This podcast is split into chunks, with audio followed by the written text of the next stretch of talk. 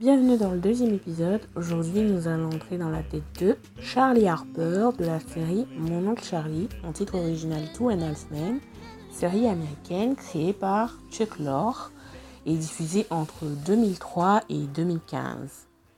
Charlie Harper est un compositeur de jingles dans la quarantaine, vivant dans une grande maison à Malibu. Il est amateur de femmes, il enchaîne les relations sans lendemain playboy en apparence ordinaire et un penchant pour l'alcool et les jeux d'argent. Je me fais plein de fric en faisant quasiment rien. Je sors avec des bombes atomiques d'infos qui me posent pas de questions. J'ai une superbe jague, une maison qui donne sur la plage, et parfois dans la journée, alors que je n'ai rien à fêter, je me prépare un énorme pichet de margarita et je fais une petite sieste sur la terrasse. Mais si Charlie donne l'impression de profiter de manière insouciante de son succès, son personnage cache en vérité de profonds traumatismes d'enfance, de nombreuses insécurités et une dépression de plus en plus sévère. Au début de la série, la vie de Charlie est complètement bousculée quand son frère, Alan, divorce et emménage chez lui avec son fils Jake. Je te rassure, dès que les choses seront arrangées, je m'en dirai. Ça va prendre une semaine. Elle va forcément revenir à la raison. Oui, c'est ce qu'on espère tous. Sa relation avec Alan est à ce moment-là assez problématique. Enfant, il le martyrisait, ce qui a participé à ses propres traumatismes. À cause de toi, ma, ma vie a été entièrement chamboulée de A à Z. Enfin, regarde-moi, Charlie. Je suis qu'un paumé, complètement névrosé, un homme mûr qui ne sait pas qui il est, ni où est sa place. Je n'ai plus rien. Charlie, je n'ai plus de femme, plus de maison, plus rien. Alan représente absolument tout ce que Charlie veut fuir c'est-à-dire être à la merci des femmes et toujours se faire rejeter. Charlie est beaucoup plus conscient des ravages de l'éducation qu'ils ont reçue et évite soigneusement sa mère Evelyn. Bah, à chaque fois que je me trouve face à une femme, j'ai peur de son jugement et je suis paralysé. Peut-être parce que tu ne peux pas faire autrement. C'est très simple en fait. Tu as été conditionné pour faire plaisir à maman. Tu cherchais toujours son approbation et c'est pourquoi tu vois dans toutes les femmes que tu rencontres un substitut de maman. Mais pourquoi t'es pas pareil? On a la même mère. Peut-être, mais moi j'ai suggéré le problème différemment. Je n'ai pas hésité à coucher avec mes mères de substitution et dans toutes les positions, ce qui fait que. Mais pourquoi je dis ça? Oublie cette histoire de position? Pourtant, l'emménagement d'Alan et de Jake permet à Charlie de faire réellement face aux problèmes relationnels qu'il tentait de noyer dans sa vie d'excès. Evelyn, sa mère, passe plus souvent à la maison, prétextant de vouloir voir son petit-fils. Elle est égale à elle-même, égoïste, manipulatrice, jamais avare de critiques acerbes. Et ramené à ses douleurs d'enfance, Charlie arrive enfin à mettre des mots sur son mal-être je n'ai jamais dit que je te détestais. Mais si c'était le cas, ce serait sûrement parce que tu n'es qu'une égoïste narcissique et égocentrique qui a expédié mon père à Patresse plus tôt prévu. Après ça, tu as eu des maris à la chaîne qui n'en avaient rien à ficher d'Alan et moi. Mais ça, tu l'as jamais remarqué, tu t'en fichais toi aussi. Pourtant, on était de petites marionnettes que tu actionnais quand tu avais besoin de te distraire entre deux maris. Et quand tu en avais assez de jouer avec nous, tu nous envoyais en pension, en colonie de vacances ou dans ce kibbutz en Israël où on se faisait tabasser parce qu'on n'était même pas juif.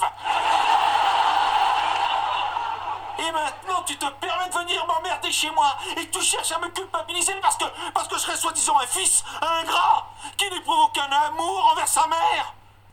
Charlie, il est évident que tu n'es pas prêt à en discuter. Sa relation avec son frère Alan a aussi évolué au fil de la série pour devenir plus empathique. Plus il fait face à ses problèmes et plus il comprend ceux de son frère suis nul comme, comme père, je suis nul comme mari, j'ai tout raté. J'ai pas su faire ce qu'il fallait. Tu n'as rien raté.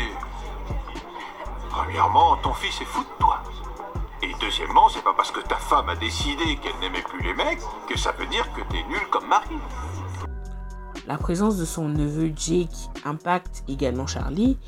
Il se prend d'affection pour lui et essaie même de faire des aménagements dans son mode de vie pour préserver l'enfant avec qui il apprend une manière d'aimer tout à fait différente. Mais comment je fais quand il obéit pas? Tu dois le punir, lui confisquer ce qu'il aime, ses, jouets, la télévision. Et tu lui as déjà interdit tous ces trucs, il me reste quoi à confisquer? On ne confisque pas l'amour qu'on a donné. Il a eu aussi un impact pas toujours positif sur la vie de son neveu. Il l'utilise comme aimant à femme, couche avec son professeur, qui d'ailleurs fait une dépression après ça, puis avec sa prof de danse, ce qui choque particulièrement le petit garçon. On ne sait pas vraiment au final si vivre avec Charlie a été la cause de la vie relativement médiocre qu'a eu Jake, ou si c'est un héritage de son père. En dehors de ce schéma familial assez compliqué, Charlie a bien entendu eu une vie amoureuse pour le moins rythmée. De nombreuses relations sans lendemain bien sûr, mais aussi des relations amoureuses sérieuses. Certaines de ces relations ont révélé des aspects importants de sa personnalité, comme celle avec Lydia, qui est la réplique exacte de sa mère Evelyne, et qui symbolisait sa recherche d'une affection maternelle dont il a cruellement manqué.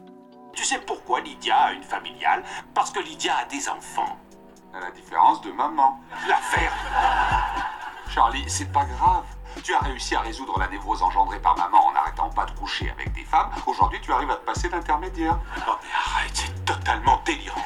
Il y a aussi eu celle avec Jill, qui est devenue par la suite un homme, Bill, et qu'il a désigné comme sa petite amie préférée. Ce qui dévoile en quelque sorte cette part de féminité en Charlie, peut-être l'ingrédient secret de son charme ravageur. Enfin, sa relation avec la juge Linda prend fin quand il l'humilie en public, confirmant totalement la tendance du personnage à l'auto-sabotage.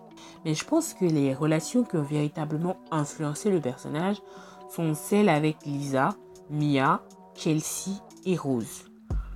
Sa relation avec Lisa a été son premier échec amoureux. C'est une histoire qui précède le début de la série. Ils ont acheté ensemble la maison à Malibu et ont embauché ensemble Bertha. Puis la relation a totalement capoté. Charlie a essayé à plusieurs reprises de reconquérir cette femme. D'ailleurs, Charlie essaie souvent de reconquérir les femmes qu'il perd sans pour autant y arriver et pas toujours pour les bonnes raisons. Tu sais plus fort que moi, je l'aime, Alan. Oh, pitié, tu as découvert que tu l'aimais le jour où t'as compris que tu ne pouvais plus la voir. Et alors? Ça ne veut pas dire que ce n'est pas de l'amour. Charlie a fait de gros efforts pour séduire par la suite Mia, professeur de danse. Il semblait vouloir prouver qu'il n'était pas l'homme instable qu'elle voyait en lui. Quand elle finit par tomber amoureuse et tente de le changer véritablement, Charlie refuse de tirer un trait sur ses habitudes de vieux garçon et c'est la rupture. Un schéma qui se reproduit avec Chelsea. Il essaie de la séduire par tous les moyens, puis quand elle veut le faire changer véritablement, rupture.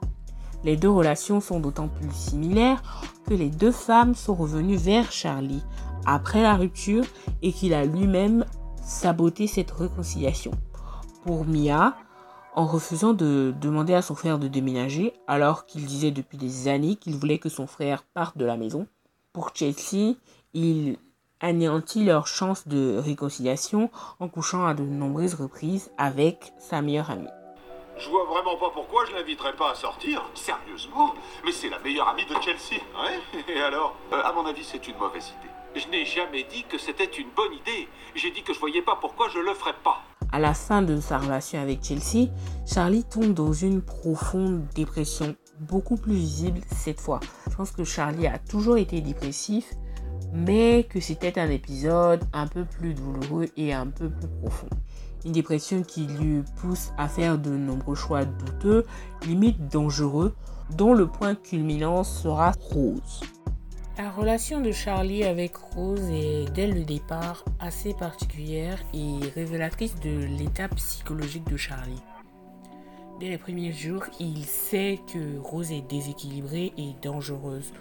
Pourtant, il la laisse s'infiltrer de plus en plus dans son quotidien. Il l'inclut dans sa famille, la laisse garder son neveu et se laisse même aller à des, à des moments de tendresse avec elle, particulièrement dans les périodes où il se sent rejeté par une autre femme. Je t'aime, Rose. Tu t'y prends un peu trop Je tard. suis désolé, mais je réalise aujourd'hui que je ne peux pas vivre sans Je toi. me fiche de savoir que tu l'aies réalisé ou pas. Je suis une femme mariée Je maintenant. t'en prie, juste une minute. C'est fou, Charlie. Pourquoi est-ce que tu me fais ça? C'est trop Je t'en injuste. supplie, Rose, je te le demande à genoux. Et quand, dans une période de grand tourment, il décide de d'épouser Rose, sa harceleuse, Charlie commet en vérité euh, un suicide. De l'avoir retrouvée en rentrant de mon shopping sous la douche avec une autre femme. Mais je lui avais pardonné. Parce que je l'aimais d'un amour inconditionnel. Alors vous pouvez aisément imaginer mon effroi lorsque le jour d'après, le malheur fit qu'il tomba d'un quai de métro avant le passage d'une rame. Il faut jamais mettre en colère une folle. Le départ de l'interprète Charlie Sheen après la saison 8 de la série marque une fin brutale pour Charlie Harper. Mais les saisons suivantes, avec euh, Walden Schmidt, donnent encore des clés de compréhension sur le personnage. On apprend par exemple qu'il a une fille qui lui ressemble sur de nombreux points. Et euh, on découvre que Charlie connaissait l'existence de cette fille et subvenait à ses besoins financiers sans pour autant entretenir de relations avec elle ni parler d'elle à sa famille, euh, son frère et sa mère. Peut-être euh, parce qu'il ne, pensait pas pouvoir personnellement offrir quoi que ce soit d'admirable à un enfant. Et euh, il connaissait aussi les, les dégâts qu'aurait pu avoir sur elle son frère névrosé et sa mère complètement égoïste. On apprend aussi la, la vérité sur sa supposée mort avant qu'il ne revienne et ne meure cette fois pour de bon. Finalement, que nous apprend Charlie Harper sur nous-mêmes? Il nous apprend que la dépression peut avoir des milliers de visages et passer inaperçue jusqu'au moment où elle nous met vraiment à terre. Il nous apprend l'impact que peut avoir une famille dysfonctionnelle sur une personne, d'autant plus quand elle fuit ses traumatismes, tente de les noyer dans les excès au lieu de les regarder en face. Il nous apprend que tout n'est jamais tout noir ou tout blanc, qu'il n'est jamais trop tard pour réapprendre à aimer il nous apprend qu'on peut être très entouré et pourtant affreusement seul. Et que le mal que peuvent nous faire les autres est souvent surpassé par le mal qu'on se fait à nous-mêmes. Voilà, c'est déjà la fin de ce deuxième épisode. Il est un petit peu plus long que le premier, mais merci de l'avoir suivi jusqu'au bout. D'ailleurs, merci pour l'accueil du premier qui était vraiment super. Je tiens compte de vos remarques et je tiendrai toujours compte de vos remarques. J'aimerais ajouter une dernière chose par rapport à cet épisode.